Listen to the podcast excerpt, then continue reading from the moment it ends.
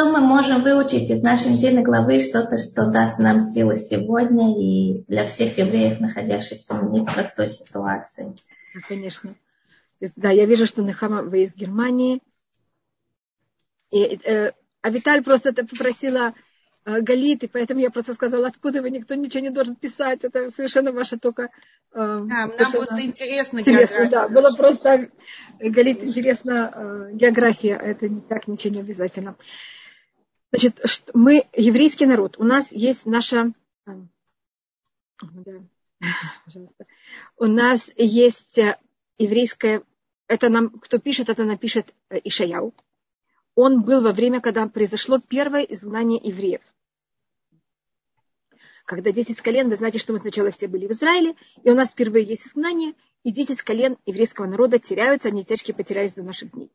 И тогда Ишаяу, который находится в первом момент, когда у евреев начинается вот это изгнание, мы меняем совершенно наше состояние и отношения с народами, мы уже прекращаем быть народ на земле, который имеет свою родину, и находится глобальное большинство в одном сконцентрированы в одном месте, а мы становимся разбросаны.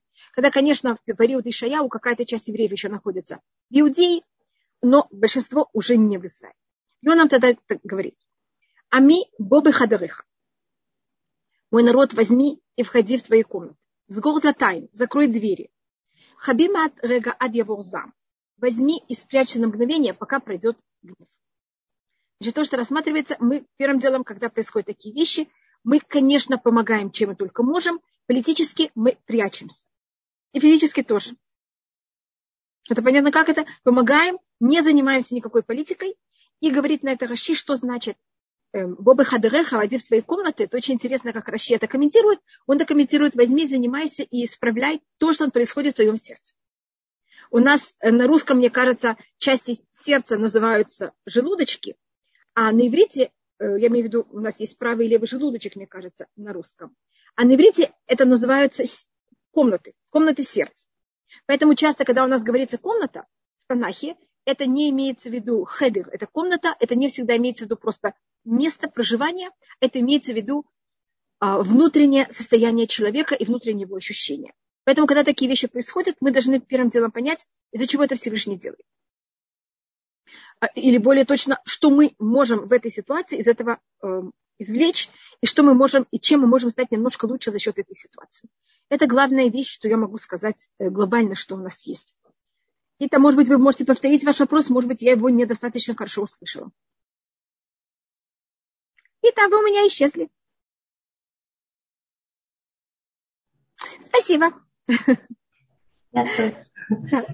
Может, можете повторить, что вы именно имели в виду, что, э, что можно сказать людям? Помогать как больше один другому. Это у нас тоже говорится в книге Ихаскель, когда происходит изгнание уже два колена также, когда Израиль полностью, Люарафихат опустошен, чтобы такая... И у нас есть предание, что больше такого никогда не будет. Я только говорю, какое у нас есть, что нам говорят перед тем, как мы идем в изгнание. И там говорит э, пророк Ихаскель, он уже находится в Вавилоне, но какая-то часть еще в Израиле это там, там рассматривается, что он видит в духовном плане наказание на еврейский народ, и там показаны руки. И там вопрос, что это символика рук, это имеется в виду милость. Что люди помогают один другому. И что это также очень сильно, понимаете, охлаждает, если можно так сказать, наказание. Поэтому мы можем извлечь то, что, из того, что происходит, чем я могу стать лучше, и, конечно, думать, как помочь один другому. Это очень большая разница между иудаизмом и другим, другие религии. Мы считаем, что кто правит миром, это Всевышний, а я должна делать то, что я могу больше всего. Чем я могу помочь больше всего? И мы берем в счет и рассматриваем людей. Мы не рассматриваем глобально. Я знаю, что это кажется очень странным. Потому что люди хотят изменить глобально. А мы считаем, что изменение идет снизу. Если я себя сделаю немножко лучше, еще кого-нибудь, ну хотя бы немножко ему помогу чем-то, мир становится лучше. Да, да, я, вы, вы спрашиваете, я еще немножко просмотрю, и вы совершенно правы, что это ужасно. Где практически взять людям силы, которые там? Это ужасно людям, которые там. Из комнат сердца разбитых, как и все вокруг их глаз, конечно, и у них нет, э, у них нет этих комнат, потому что комнаты разбиты. И еще в этот момент рассмотреть внутрь себя, это, это ужасно, это невозможно. И мне, это, моя мама бы очень на меня сердилась, если я сейчас то, что я говорю, Мама всегда говорила, что это ужасно человеку сидеть ногу на ногу в своей э, отопленной квартире и говорить о тех, кто страдают вот в таких ужасных условиях. Это очень красиво мне говорить теоретически, когда там люди ужасно страдают. Но то, что я только, я не могу говорить о себе вообще, я вообще никто и никак. Я могу сказать, что мой дедушка, э, он тоже был во время Первой мировой войны, моих э, дедушку и бабушку, они жили в э, Латвии, они были беженцы, их посадили в эшелоны, и так они, мой папа оказался, моя дедушка и бабушка в Казани, они просто, просто вывезли из Латвии. И то, что мой папа всегда рассказывал, хотя он еще туда не родился, то, что ему рассказывали, это вот эта возможность в любой ситуации, когда непонятно, куда вас везут, непонятно, что с вами, нет ничего, имущества, все. Мои дедушка и бабушка никогда не возвратили в свой дом. Они оказались в Казани, понимаете, как это? А все их имущество осталось там и должно быть разграблено, и мы даже никогда же не пробовали ничего там искать. Ни одежды, ничего. И она была тогда замужем где-то 4 года до этого, или там 3, и понятно, что это было только ее начало жизни, понимаете, все было такое новое, красивое и прекрасное, все исчезло. Баба никогда даже не говорила об этом, я только сейчас думаю о моей бабушке, как это для нее было ужасно и сложно. И то, что они думали, это как выжить, как правильно себя вести в этой ситуации сейчас. И так они выжили сами, и так они смогли вырастить моего папу веселым и здоровым психическим человеком. Потому что когда мы конечно, люди сейчас теряют все. Это же ужасно. Люди то, что и чем люди более взрослые, тем они потеряли больше. И понятно, что человек, который более взрослый, ему также ощущение, что как он снова это все сможет себе достичь, у него уже также нет сил и всего остального. Но понять, что если мы не будем, и это в какой-то мере Магилат Эстер, то, что вы рассматриваете, если бы еврейский народ в Пурим, он ничего не получил. Извините, я уже говорю о том, что я должна была говорить потом. Так я только это начинаю уже сейчас. Это говорит устное предание. Почему мы радуемся в Пурим? Мы остались в Персии, храм не построен, евреи не в Израиле. А мы остались рабы Ахашвироша, мы не получили независимость. Как мы радуемся? О чем мы радуемся? но мы получили жизнь. И если человек понимает, что ему важна его жизнь, все остальные вещи становятся тривиальными и второстепенными. И с какой-то стороны жизнь, она самый великий подарок, который человек может получить. Понятно, что мы хотим хорошую жизнь. И мы просим хорошую жизнь. И это ощущение, что это произошло вдруг, и вообще без никаких, никто этого не ожидал, и не мог себе представить. Это тоже вот это, мне кажется, вдруг оно тоже ужасно, потому что человек не может никак к этому подготовиться. Потому что когда вещь, она как будто бы в какой-то мере э, назревает, и люди дум, понимают, что это назревает, людям немножко легче, они чем-то психологически к этому готовы, даже если не физически. Я, э, я только могу сказать, что мы все молимся за всех, кто находится там. Мы все в какой-то мере э, я не могу сказать ощущаем, но мы хотим помочь, чем мы только можем. Если мы чем-то можем помочь, пожалуйста. И я только могу сказать, что если люди будут ощущать, надо с какой-то мере, тут есть несколько сторон, но это уже психология. С одной стороны, конечно, надо пережить потом а, вот эту потерю, вот этот страх и ужасы. Но кроме того, что надо, но сейчас надо функционировать, сейчас нет времени для траура. Я извиняюсь, что я говорю такую ужасную вещь, и я говорю траур, потому что вы что-то потеряли. Вы потеряли свое спокойствие, потеряли уверенность, где вы живете, как, как происходит ваш день. Вы какие-то вещи явно, даже когда все восстановится, будет что-то изменено. И, есть какая-то потеря. И надо эту потерю как-то пережить. Но сейчас надо функционировать. И это, конечно, очень непросто.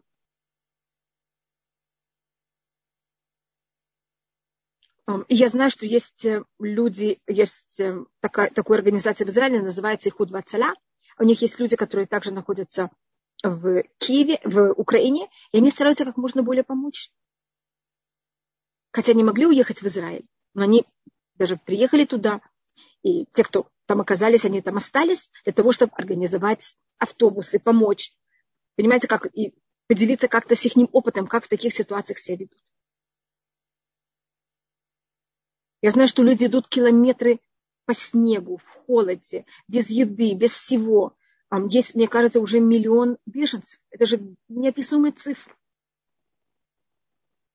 Это изменяет, это меняет совершенно все. Психологическое состояние города и страны, когда из нее вышли миллион э, беженцев. Даже для тех, кто остались в, этих, в этом месте. Это, конечно, очень это ужасное состояние страны. Я видела, что-то подняла руку. Катерина Козлова до этого подняла руку.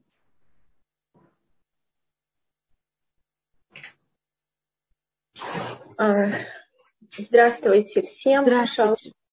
А вы знаете, я давно очень слушаю, я не в включенном виде, потому что я боюсь, просто у меня слезы потекут. Ну, простите.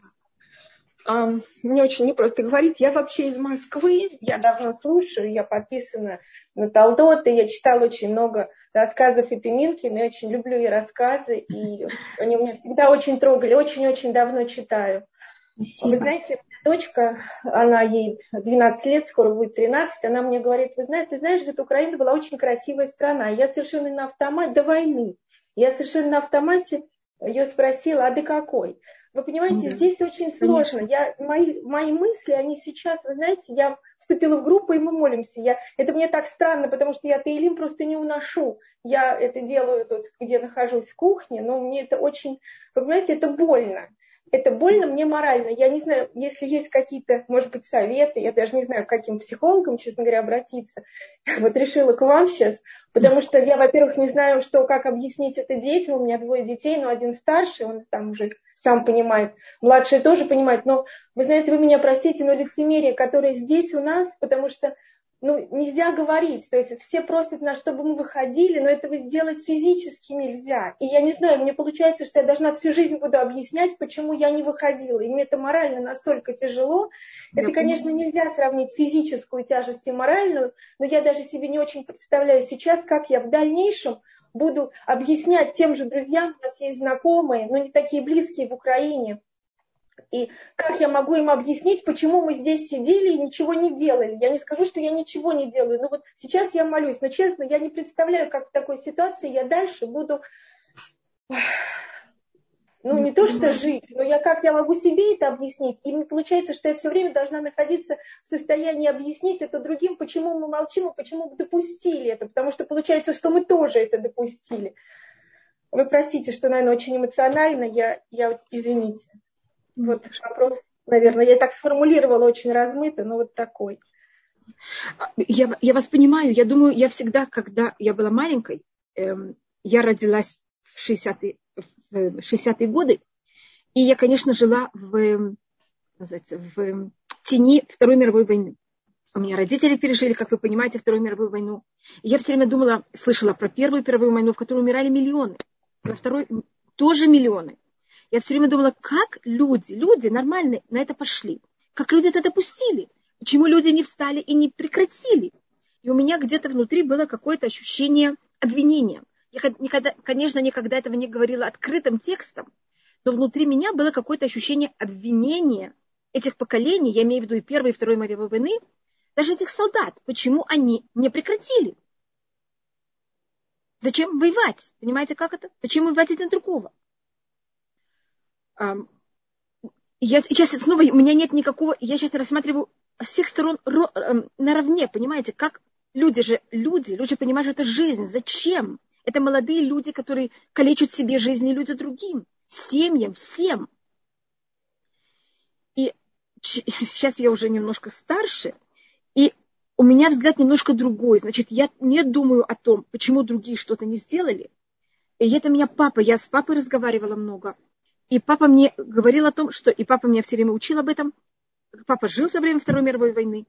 И у него всегда был этот взгляд, не почему мы э, не думаем о том, как изменить всех других, а первым делом, что сделать нам самим и как в этой ситуации быть как более правильным. То, что вы говорите Тейлим, может быть, вам кажется, это очень маленькая вещь. Мы считаем, что это громадная вещь. Мы считаем, что это неописуемо, как может помочь мир. Значит, мы часто не ощущаем того, что мы делаем, и нам кажется, что мы должны достичь, мы должны что-то взять и изменить, мы должны что-то, понимаете, как это, сделать совершенно другим. а мы должны делать то, что мы можем. Но мы, то, что мы можем, то, что для нас не... Значит, если я нахожусь, я солдат, у меня есть выбор, стрелять или нет, это как будто мой выбор в этот момент. А если я не солдат, я должна подумать, что для меня сейчас, что я могу сделать максимально правильное, чтобы также было правильно для моей семьи. Потому что часто, если мы идем э, спасать утонувшего, мы тоже можем утонуть. Понимаете, в каждом случае надо быть очень эм, логично. Да. И еще одна вещь, у меня нет, я не раб, я не могу сказать, что надо делать в этой ситуации. Я могу только дать пример. А, э, да, потом. Э, значит, то, что надо, вот это надо каждый раз подумать о том, что мы можем делать, чтобы никому никак не, ни себе не вредить, ни другим не вредить, и чтобы мы могли сделать максимально. И в этот момент, что от меня в какой-то мере правильно для меня сделать. И подумать, это правда, что если, скажем, там кто-то выйдет, что выйдет, к чему это приведет. Если, скажем, можно было поднять всех украинцев и весь русский народ, так же скажем, 5 миллионов с одной стороны, 5 миллионов с другой стороны, и чтобы они выступили против, я думаю, что тогда это могло что-то остановить. Но пока Лучше бы они выступили за, простите. Да, и за, да, мне все равно против за, мне все равно лучше что. не надо, вы знаете, лучше да, да, да, за. конечно. За, за, да, я имела в виду за, за мир, да, понимаете, да, как да, ты против да. войны. Но если 5 миллионов не встанут, это всегда вопрос, что произойдет, если встанет вот это... Я знаю одного человека, его зовут Илья, профессор Илья Урипс, я не знаю, ли вы слышали о нем, когда э, ваш, о, Россия, э, когда Советский Союз вошел в Чехословакию, он вышел в Риге на площадь и себя поджег в знак протеста. Да, Вы понимаете, что об этом это ничего не изменило, кроме того, что Баруха Шем в конце он оказался в Израиле, но он прошел достаточно сложную жизнь за, за счет этого. Но это было, понимаете, во, во время э, коммунизма. Просто надо каждый раз продумать, насколько это помогло, поможет любой поступок, насколько он э, повредит, насколько потом какие будут следствия. Мы должны быть очень умными. Понимаете, как это? Мы должны все очень хорошо обдумывать. Но мы должны вот это и вы можете подумать, чем вы можете помочь. Мы думаем о людях. Мы не думаем о политике. Понимаете, как это? Мы политику вообще не берем в счет. Мы считаем, что сердца царей в руках Всевышнего. Лев Малахим и Сарым Ядаши. А мы, как люди, что мы должны делать в этой ситуации? Как мы можем помочь, что мы можем изменить? И мы считаем, что если мы изменимся, тогда и сердце царей, и министров изменится в мире. И заметьте, как была... И заметьте, извините, что, извините, что я могу говорить. Смотрите, что произошло в мире. Да не, не, не, извините меня. Была вот эта корона ужасная, которая охватила весь мир. И как только она начала идти, как называется, умеренно немножко, ну еще не совсем, но немножко в какой-то мере отступать, сразу это да. началось. Значит, мы должны понять, что это все руки Всевышнего. Да. Есть у нас два понятия, как Всевышний правит мир и к нам относится. Есть, когда это прямо от Всевышнего, что вот, скажем, корона, мы видим, что это болезнь, мы понимаем, что это Всевышний, мы, это не кто-то такой, хотя, конечно, пробуют винить там Китай или кого-то, мы же люди, мы всегда должны кого-то винить, на кого-то это кидать, хотя это понятно, что болезнь это от рук Всевышнего. А как это закончилось? У нас сейчас началась другая вещь, что это вещи, которые связаны с людьми. И мы снова виним кого-то. Мы говорим, что это тот или другой. Я даже не хочу говорить имена. Потому что это вел себя так, а другой не повел себя так. А если бы те вмешались, если бы те защищали. И мы, понимаете, мы все время забываем, что это все дело рук Всевышнего. А мой выбор, как в этот момент себя вести. Угу. Поэтому мы немножко смотрим, я знаю, что я кажу, кажусь какая-то немножко ненормальная, потому что я помню, все-таки я до этого дошла, я такой не родилась. Хотя я росла в религиозной семье, и мне всегда казалось, что надо сделать так, и надо сделать так, и мы что-то должны сделать, и почему мы не делаем. И я приходила в претензии также. Хотя мой отец был очень действующий человек, но у него было вот это понятие помочь, сделать то, что я должен. Рассматривать, мне казалось, на очень каким-то, ну, таким невысоком уровне. Надо же менять глобально. Угу. У, ну, у нас не было, мы никогда не ходили в никакие партии. А папа даже всегда думал голосовать, не голосовать. О, папа рассматривал всегда на очень, э, понимаете, как человеческом уровне. И как ребенок мне это было сложно. И я со временем это, понимаете, более и более это понимаю. Это еврейский подход. Мы работаем на уровне людей. Себя и людей вокруг. Что я могу в этой ситуации сделать? Я поняла. Я понимаю. Спасибо и большое. Вы, пожалуйста, и вы должны себя уважать. А вы должны, чтобы вашим детям было как можно более приятно. То, что вы сочувствуете людям и жизнью людей, которые страдают, которые также, есть случаи, когда они даже, даже не живые, это, это очень правильно. И, Даже не знаю, где написать, чтобы нас простили. Понимаете, до чего даже. Я понимаю, я понимаю, конечно. Какой таблички написать? Я понимаю, я понимаю, я понимаю. Это еще одна особость еврейского народа. Мы себя никогда не ощущали. А мы, с одной стороны, очень верны государству, в котором мы живем, а с другой стороны, мы евреи. И это что-то очень непростая вещь. Вы понимаете, что я тут имею в виду? Мы, конечно, да. верны каждый раз государству, в котором мы находимся в нем. И мы, мы даже идем в армию. И признаем его. Конечно. Мы идем, да, мы идем в его армию. Мы абсолютно должны соблюдать все законы этой страны. Но мы добавочно еще евреи. Проблема в том, что мы идеализируем то, что мы могли бы сделать, и мы заранее да. испытываем чувство вины, что мы не можем сделать то, что мы, мы бы считали идеально надо сделать. Да, мы должны понять нашу ограниченность. Мы должны понимать, что мы можем, что мы не можем. То, что мы можем, мы даже делать максимально. То, что мы не можем, мы абсолютно не должны об этом думать. Это мой папа всегда говорил. Что я могу, я должен сто процентов делать. То, что я не могу, я даже не хочу знать. Потому что зачем это? Только это иллюзия какой-то немножко, извините, что я говорю высокомерие, но какое-то ощущение, что мы кого-то... И это правда, у нас есть душа, которая очень может влиять на все. И ваши молитвы, они неописуемо могут помочь всем. И вы это чувствуете. Поэтому вы ощущаете вот эту ужасную ответственность от себя. Но надо брать эту ответственность за то, что по-настоящему, а не за то, что нет. И ваши хорошие поступки и молитвы, и ваши ощущения влияют на все. И на это вы должны взять полную ответственность. А на то, что вы не можете, никак. Надо просто сказать себе, это не мое, не могу, и вообще не ощущать угрызения совести. А то вы просто ломаете себя. Это очень тяжело, вы знаете, вот 24 знаю. числа я, знаю. я просто не нахожу себе места. Я понимаю. Я, я распад, извините, что я все время говорю о папе. Во время Второй мировой войны в Казани люди умирали от голода. И я спросила раз папу, как он это мог выдержать. Он идет, и он видит людей, умирающих от голода. Папа сказал, я, то, что я сохранял себе, то, то количество еды, которое я понимал, что между, меньше этого я не могу, и понимал, что это не мое. То, что я могу, я могу дать, то, что я не могу, не могу. Я понимаю. И, и мой папа был очень отзывчивый человек, очень эмоциональный человек.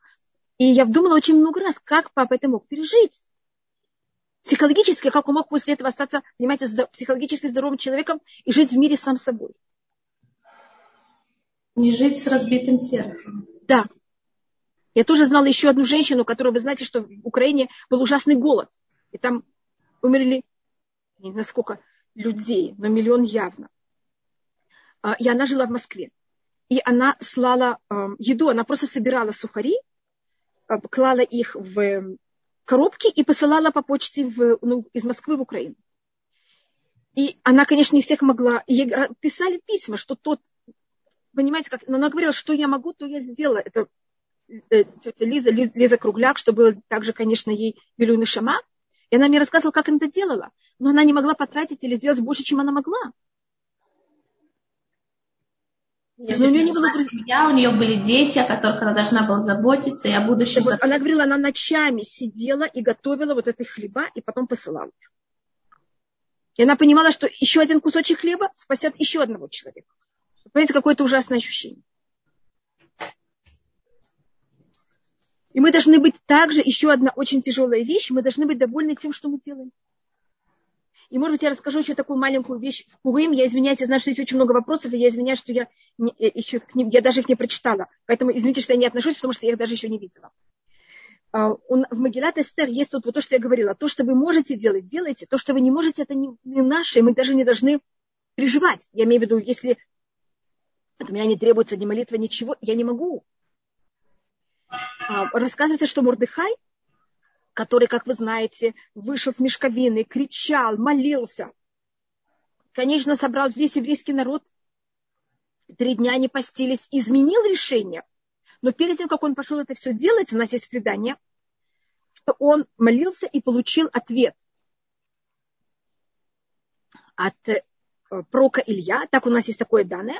У нас есть такая, э, такое понятие, что есть решение, которое решение Всевышнего. Значит, когда есть какое-то решение Всевышнего, есть случаи, когда это можно изменить, есть случаи, когда, которые они неизменимы. Так Всевышний решил, и это неизменимо.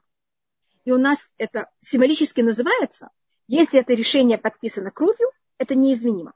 Кровь невозможно стереть. Если это подписано глиной, это можно изменить. Потому что глину можно, как вы знаете, взять и раскрошить. И говорится, что Мордыхай сначала, пророк Илья ему сказал, что решение уничтожения еврейского народа, оно подписано глиной. И Мордыхай знал, что это можно изменить, и поэтому он так старался. Я знаю, что во время Второй мировой войны, я знаю, что в Тельзе были несколько мест, где они знали, как это уже, я не вкажу, как они знали, что решение уничтожения этих мест подписано кровью. И поэтому они знали, что это невозможно изменить, и они тогда занимались не как изменить решение, они все силы вкладывали в то, как это пережить. Извините, я тут ничего не имею в виду, ни на что не намекаю. Просто только говорю об этой вещи, что мы должны понять, что мы можем и что мы не можем. Что мы можем, мы делаем максимально, а если мы понимаем, что это невозможно нам, мы это отдаем Всевышнему и стараемся принять это как можно более правильно. И мы это тоже учим от Магилат Эстер. Видите, что Мордыхай узнал заранее как-то, это решение конечное или нет. У нас есть тут много вопросов, которые я извиняюсь, что я до них ничего не рассматриваю. Спасибо большое. Извините, пожалуйста, пожалуйста. Я не знаю, я вам ответила, Спасибо. я вам просто говорю, что... Я легче стало, спасибо большое. Спасибо, я, я очень рада. Это, Екатерина, это я, я хочу вам сказать, что вы очень мужественный человек. Да. И вы потрясающее. И вам спасибо за ваш вопрос и за то, что мы услышали голос реального человека с его переживаниями. И я думаю, что сейчас очень много россиян слышат, и этот вопрос у них был, и они его не могли задать, а вы его задали. И это очень-очень помогает. И нам тоже, поверьте, что мы тоже здесь, в Израиле, с такими же переживаниями, с такими же ощущением бессилия. Ужасно. И мы только у нас нет такого страха сказать то, что мы думаем. Мы можем это говорить. И то. И то. А вы просто молодец. Спасибо, спасибо, спасибо. Спасибо. Ирина, спасибо. Спасибо. Вы можете прослушать еще раз урок Рабанитхавы в повторе, потому что по опыту я знаю, что сейчас это дает силы, а потом жизнь продолжается, и снова есть упадок. Так слушайте, можно несколько раз прослушать урок Рабанитхавы, этот ответ на ваш вопрос, это каждый раз э, помогает. И вместе с тем, наверное, мы должны помнить, что Россия великая держава, и мы очень благодарны ей, и выросли там и русский народ талантливейший народ, и у нас есть чувство благодарности к стране, с которой мы вышли, конечно, получили очень много хорошего. И еврейский народ всегда помнит всем, также Второй мировой войны, э, в какой-то мере, если бы не Россия, неизвестно, что бы было со всеми евреями, с очень большой части э, евреями мира. То, что э, я хотела сказать Элишеве, мы евреи, и мы не выходим. Извините, это тоже такая, извините, что я так говорю, но и мы, наша Э, как говорится, когда было дарование Туры, «Ватем тиюли мамлехат куани бегуй кадуш». А вы будете мне царство священником и святой народ. Есть у каждого народа своя должность. Каждый народ занимается чем-то другим. Еврейский народ занимается духовностью. И когда, как я, Ицхак, когда видит Якова, говорит, голос, голос Якова, а руки, руки Исава. Наша сила – это голос. Наша сила – это не руки. Если война, она против Всевышнего, тогда мы должны выходить эм, оружием. Вы знаете, что в Хануку, когда наше тело не было в опасности, была в опасности наша вера, мы пошли воевать. И кто пошли воевать, очень интересно, это были священники. Потому что мы священники, мы священники всего мира. И если затрагивают нашу веру, мы тогда выходим воевать. А когда что-то другое, наша сила и наша цель в этом мире – это молиться. Молиться за мир у всех и за жизнь всех. А те, кто говорят и давят, выходить, выступать, это, это совершенно не то, это не наше. Евреи этого никогда не делали. Я знаю, что я, я выгляжу... Спасибо, Света. Я знаю, что это выглядит очень как будто бы бессильно или как-то очень старомодно. А, или я не знаю, как вы это хотите назвать. Но это мы. И это как мы выжили. Это наша цель. Мы сотворены в мире для молитвы. Мы сотворены в мире для голоса. Мы не сотворены для рук. Есть другие народы, которые у них руки, у нас не руки. И а, мы также, кто-то, я очень мало что увидела. Я только видела о том, да, спасибо, что мне сказали, до этого был вопрос о том, что евреи воюют с обоих сторон. Конечно, это вещи, это э, я знаю, что это было всегда, но одно из страшных моментов это была Первая мировая война, когда евреи воевали с обоих сторон. И они стреляли. И с обоих сторон слышали, как кричат евреи Шма Исраэль. И еврей понимал, что он убил еврея, который ну, не понимал, зачем и как. А если вы знаете, что во время Второй мировой войны в Финляндии вместе с немцами, Финляндия была захвачена немцами, это был один из единственных мест, где немцы и евреи воевали вместе против русских. Значит, были у нас очень много э, всяких парадоксов. И, конечно, это очень сложная вещь, когда мы, э, но в момент, когда мы находимся в какой-то стране, мы верны нашей стране. Мы уважаем ее законы, мы не делаем ничего, Конечно. что может э, выглядеть как э... измена. И да. у нас есть, мы также должны молиться. У нас говорится, молитесь за царство, что если бы не ее страх, человек бы проглотил своего друга. Я думаю, что для нас самое ужасное это анархия, потому что в момент анархии происходит что-то ужасное в стране. И первый, кто страдает от анархии, это мы. Но я даже говорю не из-за нас. Все люди страдают от анархии. Власть – это в какой-то мере спасение людей. Мы не можем без власти. Теперь было очень много вопросов, только я, я еще сейчас не знаю, как их прочитать. Элишеба, да, спасибо, я очень понимаю, продержи именно Здесь больше точку. благодарности, чем вопросов. Э, так, так, так. Да, это вы уже сказали. Так, давайте вопрос, вопрос. Как не поссориться с другими, которые и их других стран? Просто им сказать, что это Э, это Лишева спрашивает, сказать просто, что евреи, мы евреи. И это, хотите, я прочитаю это из книги Шаяу.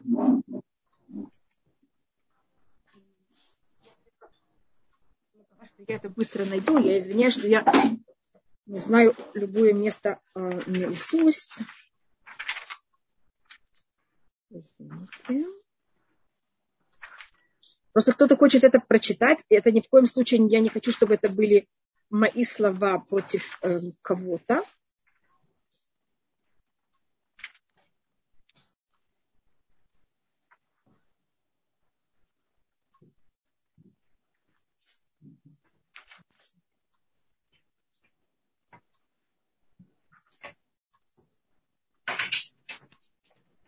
Извините, если я это так быстро не нахожу. Я могу просто процитировать, я, по-моему, уже процитировала эту цитату. Это, по-моему, 20 какая-то глава.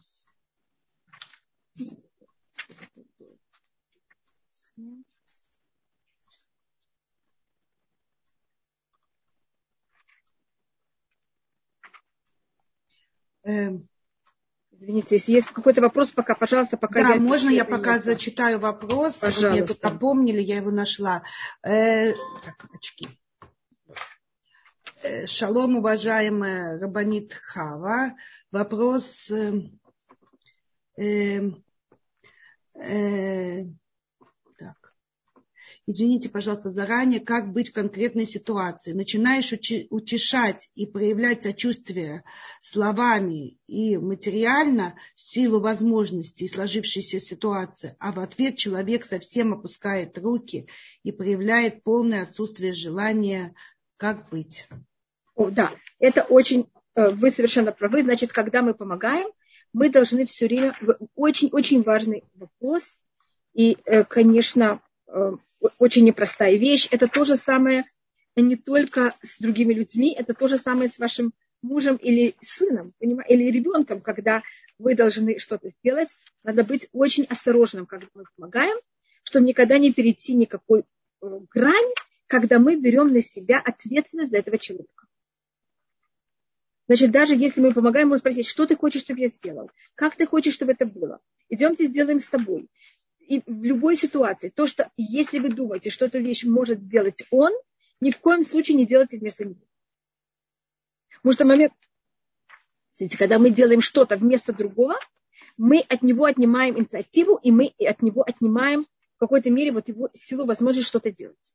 Это надо быть очень осторожным. А то мы превращаем его вместо человека с проблемой, мы его превращаем в мы его превращаем в инвалида. Инвалида. А инвалида надо нести на руках. А не превращайте людей в инвалидов. Когда мы помогаем, мы подсознательно превращаем людей в инвалидов.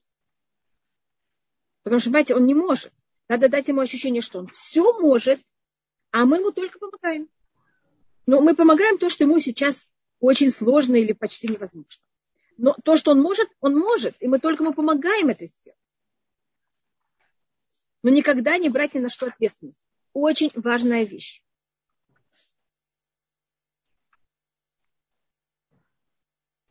У нас это очень тяжело. Мы русскоязычные очень любим брать на себя ответственность. Ни в коем, просто тогда вы берете людей и вы их калечите. Вместо да, того, чтобы помогать. Ответственность за ситуацию, ответственность за положение в стране, ответственность за какое-то такое. Ни в коем случае. Э, здесь автор вопроса продолжает, а человек теперь да. уже вообще э, стал безвольным. Какие теперь слова найти, чтобы Воспрял. Я думаю, что просто отступить. Просто немножко взять и отступить. Не надо ни с кем. Еще одна очень важная вещь. Никого, пожалуйста, не воспитывать. То, что вы хотите его воспитывать и сделать таким, как вы хотите, значит, вы решили, как он должен быть, и вы его туда хотите довести. Это его выбор, если он ничего не хочет делать. Не берите также ответственность за тем, кто он должен быть. Я знаю, что это очень тяжело особенно если он близкий вам человек. Вы не сможете всю жизнь его тащить на вашей спине. Это э, такая проблема наша, что мы хотим, мы решаем, как все должны быть, и потом мы всех тащим, чтобы они были именно так, как мы хотим, чтобы они были. Может быть, это слишком, э, как это называется, непонятно то, что я говорю. Да. И автор вопроса пишет, пыталась, мне сказали, что мы предатели, простите, пожалуйста.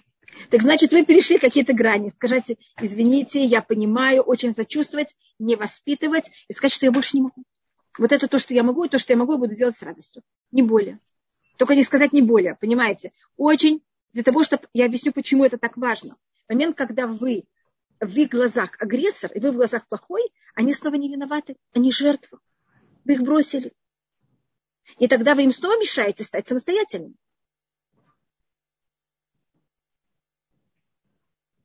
Поэтому надо очень, вы должны вести себя так, чтобы человек понял однозначно, что ответственность его, и вы ничего не берете на себя. И он не сможет никого обвинить э, в то, что его, понимаете, что его превратили в, что кто-то его превратил в жертву.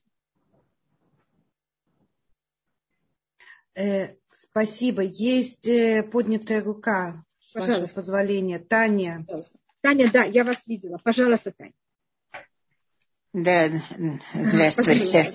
Э, э, я хотела спросить, эм, уже это близко к Пуриму, это очень важно. И, и сейчас в этой ситуации тоже эм, вот по принципу Маасе вот Симан Леваним, э, когда у евреев, вот еще, видимо, в период праотцов или в Египте, когда у них прояви, появилась или проявилась вот эта способность невероятная пережить трагедию, которую ну, невозможно пережить, и, и жить дальше – и жить дальше, вот как будто бы ничего не произошло.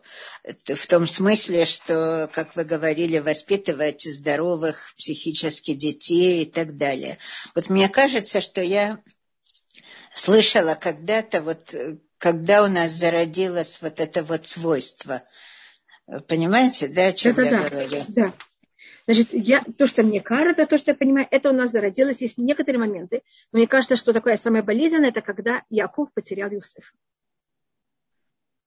И когда Юсеф оказался в тюрьме, понимаете, и также в Египте оторван совершенно от всех. Значит, Юсеф символика того, кто оторван совершенно от всех. Как он это переживает? А Яков, который ощущает, что все, э, все что сделали его про, про отцы, все, что он сделал всю свою жизнь, как на русском говорится, извините, что я говорю такой, э, кого-то пошло на смарку. Понимаете, все, что он сделал, потому что у них было предание, что это все сможет иметь э, силу только если э, у еврейского народа будет 12 колен. И вот у Авраама нет 12 колен, у Ицхака нет 12 колен, у Якова есть 12 колен. И он, и он приехал в Израиль. И, и все великолепно. И вдруг Йосеф пропадает. И считается, что эти 22 года это были очень тяжелые, ужасные испытания жизни Угу. И вот то, что его возможность продолжать соблюдать законы, вести семью, воспитывать внуков, вместе с ужасным трауром, в котором он был, это тоже нам дает эту силу. Да. Поэтому это не просто так, что Всевышний дал Якову эти 22 года. А какая символика 22 лет? 22 – это число нашего алфавита. Значит, да. это все возможности всех слов, это, а слова у нас. Всевышний сотворил мир э, с помощью слов, с помощью букв Торы. Значит, это возможность пережить все возможные неприятности, которые только могут быть. Понятно. Поэтому Яков оплакивал Юсефа именно 22 года. Да. Да, это очень сильно. Спасибо за ваш вопрос. Пожалуйста, да, да, большое спасибо. Спасибо. Пожалуйста. Рабанитхава, вы хотели зачитать из книги?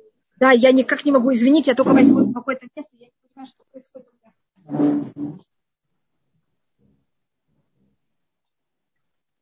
Я хочу тоже Пожалуйста, но пока, пока я хочу зачитать, я пока, ой, у меня уже так мало времени. Есть еще какой-то вопрос, э, если есть какая-то что-то, кто хочет что-то спросить, пожалуйста. Есть вот такой вопрос. Рабанит Хава, а как быть в ситуации, когда возникает чувство вины, если у тебя будет хорошее настроение, когда вокруг страдают люди? Как быть с возможным осуждением со стороны и за хорошее настроение? Хорошее, значит, мы должны понять, что у нас должно быть, это одна из очень важных вещей в иудаизме, у нас должно быть хорошее настроение всегда. Но вы только да. что сказали, что Яков э, оплакивал 22 года, у него не было хорошего настроения всегда. Да, да. И тогда он потерял прочество. И снова, я не хочу сейчас говорить Якова, не хочу никого, Хасва Калиля, понимаете, входить в претензии никому, но у нас рассматривается, может быть, я возьму пример Эстер и даже более возьму пример Авраама. Авраам, когда он идет приносить в жертву Ицхака, когда это Всевышнему сказал, если у Авраама в этот момент было плохое настроение, да, и спасибо, любовь, вы нам сказали, предлагаю прочитать первых Телим все вместе. Однозначно, это самая большая помощь, которую мы можем дать всем, и настоящая помощь. Um, когда Авраам шел принести жертву Ицхака, он в этот момент, если бы он оплакивал и делал это с большим э, с плохим настроением, что можно знать, оплакивал Ицхака, он тогда бы не мог получить пророчество, не принести в жертву Ицхака. И то, что он смог получить пророчество, что не принести в жертву Ицхака, это было именно за счет того, что у него было это, понимаете, хорошее настроение. Он э, понимал, что он идет исполнить желание Всевышнего. Значит, правильное состояние, это говорит Хубата Леваво, что правильное состояние человека – это у него есть в какой-то мере внутри он сожалеет, и он очень переживает за все, что происходит со всеми. И вместе с тем может тоже радоваться. И это, конечно, иметь противоположное ощущение вместе, это не для маленького ребенка, это для очень взрослого человека. Когда мы берем, значит, с одной стороны, мы благодарны Всевышнего за все. За то, что даже мы можем, нам плохо, это тоже мы чувствуем хотя бы что-то. Мы это можем перенести. но вместе с тем, спасибо, вместе с тем мы должны, мы сочувствуем, и мы рады и благодарны Всевышнему за все. Я нашла эту цитату, как раз она убила совсем рядом, я не знаю, как ее не заметила. Это 26 глава, книга Ишаяу, 26 глава, 20 посыл. Лех ами бобы хадареха. Иди, мой народ, войди в твои комнаты. С голод латеха, закрой твои двери. Бадеха за тебя. Хабима от рега ад Возьми спрячь на мгновение, пока не пройдет гнев. И я читаю, что говорит Раши. Лехами бахадарыха. Иди, мой народ, в твои комнаты. Чува, это значит, это то, что говорит там ответ. И вводите одно, один ответ. Это одно мнение Раши приводит. Это идите куда? Что такое твои комнаты? Это имеется в виду, идите в синагоги, идите в место занятия Торы. Другое мнение говорит, возьми и посмотри на твои поступки, войди, войди в комнаты твоего сердца. А, другое вещь, что значит закрыть твои двери? Закрой твой рот и не говори ничего против Всевышнего. Вот а когда такие нехорошие, нехорошие положения, у нас есть какие-то восстания. Всевышний, как ты себя ведешь? Почему? Поэтому говорит, закрой двери. Даже это не только физически закрыть двери, которые и также физически, а как будто не говори ничего. Умей немножко взять голову. Голова это имеется в виду твое мнение, а мой взгляд, как это может быть, мое высокомерие, как это может произойти со мной, или с моим народом, или в моей стране. Возьми голову и согни. И подожди, и не говори ничего.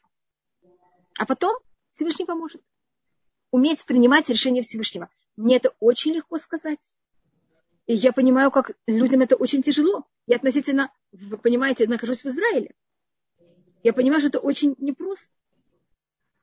Я, только, я совершенно не говорю от себя ничего. Видите, поэтому я хотела взять это, прочитать в книге Ишаяу, 26 глава, 20 э, посук, и просмотреть комментарии Раши, как он это рассматривает.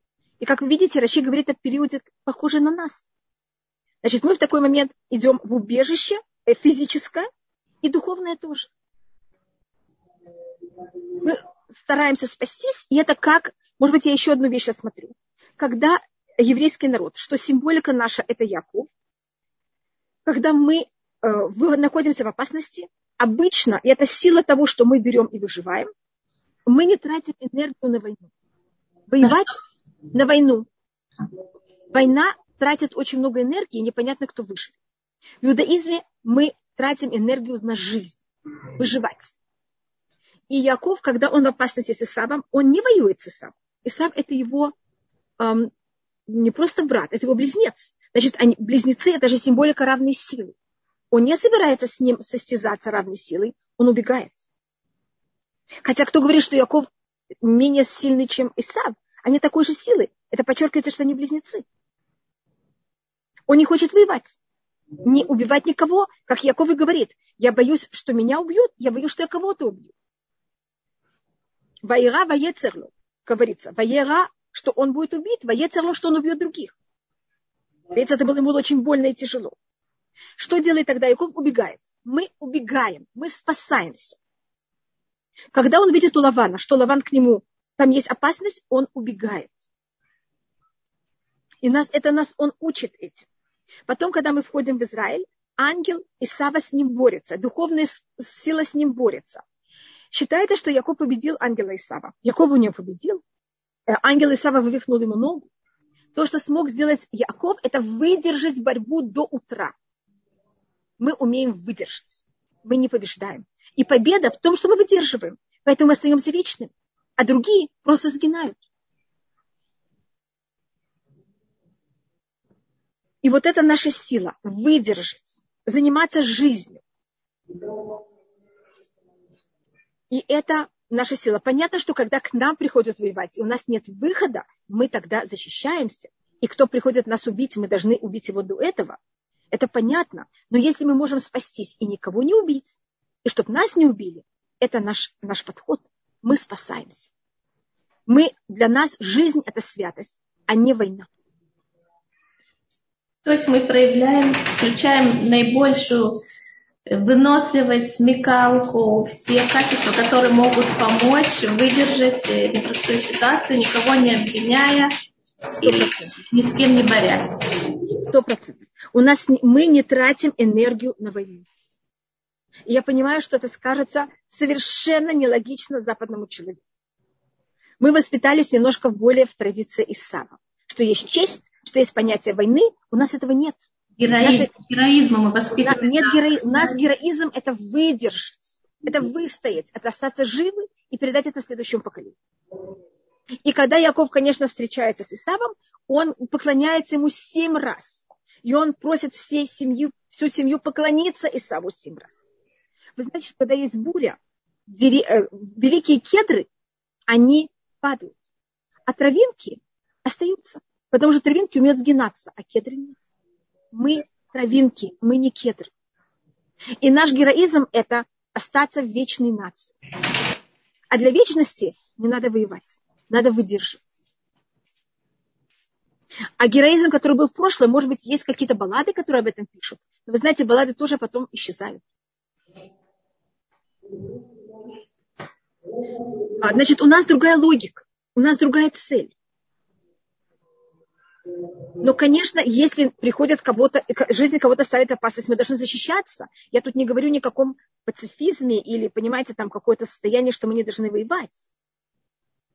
Я вижу, что есть очень много рук и очень много Писаний. И я даже, извините, не умею, не, не успеваю ничего читать. Можно я вот тут вы, один вопрос выделила? Да. Очень и вы сказали, Галит, и вы еще сказали, что я должна о чем-то говорить про Пурим. Я да, но уже, знаете, у нас, слава Богу, есть еще следующий урок до Пурима, и мы еще поговорим. Да, но вот здесь есть очень важный вопрос, мне кажется, Пожалуйста, Галит. в тему того, о чем мы говорим. Э, как Эстер пережила то, о чем э, могли подумать другие евреи? Ведь она находилась э, в радостном состоянии, при этом должна была жить во дворце нееврея. Ведь люди могли Конечно. подумать, что ей там нравится. Конечно. И э, если бы она была в плохом настроении, она бы не смогла быть пророком, и она бы нас не могла спасти. Конечно, ей там было ужасно. И, конечно, Эстер, э, к ней, э, это у нас есть также понятие, что одна из объяснений, Эстер взяла и позвала к себе Хамана на пир. Помните, не только Хашвируш. И вы понимаете, что а и всех евреев она попросила в это время поститься три дня. Вы представляете, как люди они смотрели? А мне тут спрашивают, разве можно ради мира отдавать землю Израиля врагам только чтобы не воевать? Я считаю, что, я, извините, что я отвечаю в середине вашего вопроса на этот вопрос, я подчеркнула, что если мы, скажем, это вещь, которая должна, конечно, решить израильская армия а, но и политики. Но если я отдам территорию, и этим мы ставим себя в опасность, и э, тогда это нельзя, потому что мы тогда оставляем эту территорию, чтобы просто существовать. Это понятно немножко? Если мы, мы никогда не ставим свою жизнь в опасность, наша цель – это жить. Как и что? В каждой ситуации надо решить как. Но тут, я скажу тут, может быть, ужасную вещь. Это говорится во время... Снова, я не говорю политически, я только говорю, какой взгляд Всевышнего. Когда э, Всевышний... Э, было решение уничтожения храма и еврейского народа, Всевышний это предпочитал. Можно было взять и не уничтожить храм, и уничтожить более большое количество еврейского народа. Или чтобы было разрушение храма, и тогда меньше евреев пострадают. И Всевышний есть такое выражение «шафах хамато алицим ваваним». Всевышний вылил свой гнев на камни и на дерево. Это имеется в виду храм. Для нас один еврей важнее, чем храм. Я, может быть, говорю тут ужасную вещь. Для нас важна жизнь. Хотя для евреев этого поколения было намного важнее храм, и они сами кидались, чтобы спасти храм. Что меня тут спросили еще? Ну, конечно, если я дам территорию, и этим какие-то другие части еврейского народа окажутся в опасной жизни, это запрещено. Это то же самое, как кто-то придет на войну. Мы должны все защищаться. Идти воевать. Мы не подаем другую щеку, когда нам бьют одну щеку. Ни в коем случае. Может быть, поймите, мы не плоские. Это неоднозначно. Тут есть очень много сторон. И одна сторона совершенно не стирает другую. А, мне только что-то еще спросили. Говорите, э, был какой-то еще до этого еще вопрос. Вопросов я... очень много. Давайте мы попробуем еще, у нас есть пять минут, дадим вопрос, возможность задать вопрос. Просто был какой-то вопрос, который я увидела и очень хотела ответить. И, извините, я его вот пока не заметила достаточно. Может быть, поведение Авраама во время войны... Да, да, что там было? Поведение Авраама во время войны четырех и пяти царей – пример отношения евреев к воинам других народов. Значит, почему Авраам вмешался? Потому что взяли в плен его племянника, Лота. Если бы его племянник не был взят в плен, он бы не вмешался. А тут есть целый очень глубокий рассказ, и, как я говорила, мы воюем во имя веры. Почему взяли Лота? Потому что Лот был очень похож на Авраама.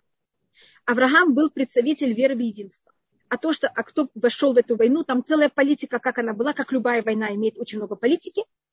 А, это был, когда говорится, это 15 глава книги Барышит, говорится, время Амрафель Мелех Шинар. Было во время царства Амрафеля царя Шинара. И потом только на третьем месте говорится э, Гдал Омер царь Илама. А кто был по-настоящему э, замешан, эти пять государств были его, э, сказать, э, подняту поданными или вассалами, это был Гдарля Омер. Если Гдарлаомер был в какой-то мере тот, кто, против кого восстали, он должен быть написан, был написан первым. Кто написан первым, это не Гдарлаомер, а Амрафель. Амрафель по преданию это Немрод. И почему он тут называется Амрафель? Говорит устное предание. Амарполь. Он сказал Аврааму, упади в огонь. Значит, инсайт, эта война была против Авраама и против распространения веры Всевышнего. И поэтому Авраам пошел на эту войну. Я только извиняюсь, у меня еще кто-то э, Дорогие друзья, я только хочу воспользоваться паузой сказать, что у нас буквально через три минуты мы начинаем э, наш марафон с множеством лекторов на тему вот этой ситуации. Да, видите, мне... Угу. Извините, я только хочу сказать один псалом со всеми, и ни в коем случае не хочу это забыть. Если у нас три минуты, так я должна использовать три минуты. А вы хотите, чтобы мы сказали двадцатый псалом? А, извините, что я спрашиваю вас, или хотите 121? Какой вы хотите, пожалуйста. И только одна, а только одна вещь, я говорю заранее, извиняюсь, я читаю на иврите по-другому. Потому что как это читали у нас в семье, и я знаю, что это слышится немножко а, не так, как э, у всех принято так я его только читаю. Извините, я приготовила какие-то ответы, которые я должна была давать. Галит, мы с вами разговаривали. Я пробовала, видите, немножко что-то сказать, хотя бы одну точку, и тоже ее очень ском, скомкана. Да. Я извиняюсь, я ничего не Перенесем смогла. наш разговор на следующий эфир. Да. Пожалуйста. Единственное, что, извините, Камела Райс, если вы с нами, поднимите руку, пожалуйста, я вас не могу найти. Все, извините. Добрый день. В Амиде про собрание сказано «Мекабец недха мой Израиль». Слово недахе, как это связано с понятием иранидахат? Да, это в какой-то мере связано. Сто процентов вы очень правы, потому что это люди, которые отошли от веры. Э, нидах, это, как говорится в книге, э, цари, в книге Шмуэль Б, либо лидах мену нидах чтобы не был никто оттолкнут. Это люди, которые в какой-то мере есть понятие разбросанный дух физически, а есть оттолкнуты от веры, э, именно от веры. Так недах – это понятие оттолкнут от веры я читаю 20-й псалом. Если у вас есть 20-й псалом, если, может быть, вы можете поставить как-то на, не на экран, а, понимаете, женщинам, какой, есть какой-то псалом, который вы можете подставить? Нет, я, к сожалению, не была к этому Какой? готова. Поэтому... Ой, извините, извините, просто понимаете, я... Нет, нет, я бы подготовила текст, но сейчас мне я нечего извиняюсь. поставить. Извините, вам просто придется послушать. Если вы можете открыть... Если вы можете что-то открыть, я выведу это вот просто физически как. Извините, если вы можете, пожалуйста, открыть псалмы, я сейчас читаю 20-й псалом, и особенно я буду иметь последние три слова. למנצח מזמר לדוד, יענכו אדינוי ויהם צורו, יסגבכו שם אלוהי יעקיב, ישלח עזרכו מקדש, ומציין יסעודקו, יזכר כל מנחייסכו, ואלוסכו ידש נסלו, ייתן לכו חלבובכו, וכל עצוסכו ימלא, נרננו בשעוסכו, ושם אלוהינו נבדיל, ימלא אדינוי כל משליסך. עתו ידעתי, כי אישי ענה משיחי, יענהו משמי קודשי, בגבורי ישע ימיני, אלה ברכב ואלה הסוסים, ואנחנו בשם אדינוי אלוהינו נזכיר. הם קראו ונפולו, ואנחנו קמנו וניסידון. אדינוי השיעו, המלך יעננו, וים קוראינו.